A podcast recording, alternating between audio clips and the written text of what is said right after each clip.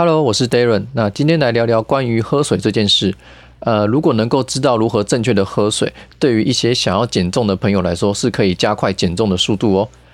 首先呢，水分占我们的人体大约有百分之七十以上。那它在我们的身体里扮演什么样的角色呢？第一个，它可以帮我们运送营养素。呃，当我们食物吃进来，通过肠胃消化吸收以后呢，这些营养素会会由血液运送到身体的各个地方。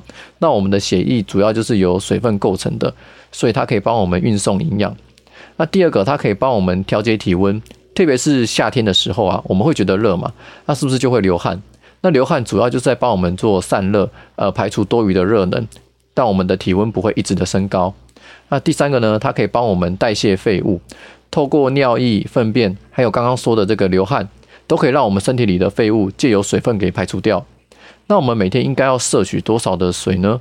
依照每个人的身体状况，如果想要维持身体健康的话，那会建议用体重每公斤乘以五十 CC 的水量。例如说，一个六十公斤的人，那他一天就要摄取六十乘以五千五十，那就是三千 CC 的水。那如果是想要减重的朋友，你想要让你的体脂肪瘦得更快一点，那我们就可以把水分拉高一点。那每公斤乘以七十 CC，像刚刚的例子，一个六十公斤的人，他一天大概就要喝四千两百 CC 的水。那如果你过去没有喝那么多水的习惯，你可能一天只喝一两千而已。那如果你想要减重啊，你不用一次把水量调高到三四千以上，每天慢慢的增加一百、两百或是五百。如果你一次把水分冲得太高，你的身体也没办法去马上利用这些水分，慢慢的调整增加，让你的身体可以逐渐适应这样的水量。那最好是要喝温开水，就是一个有温度啊温热不烫口的一个温度，大概五十到六十度左右就好了，最多不要超过七十度。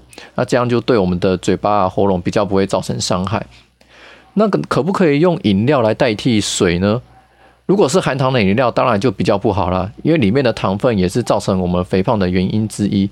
那像无糖的茶类或是咖啡呢，像这种的利尿的饮品也是比较不建议，因为它反而会让你的身体排出更多的水分哦。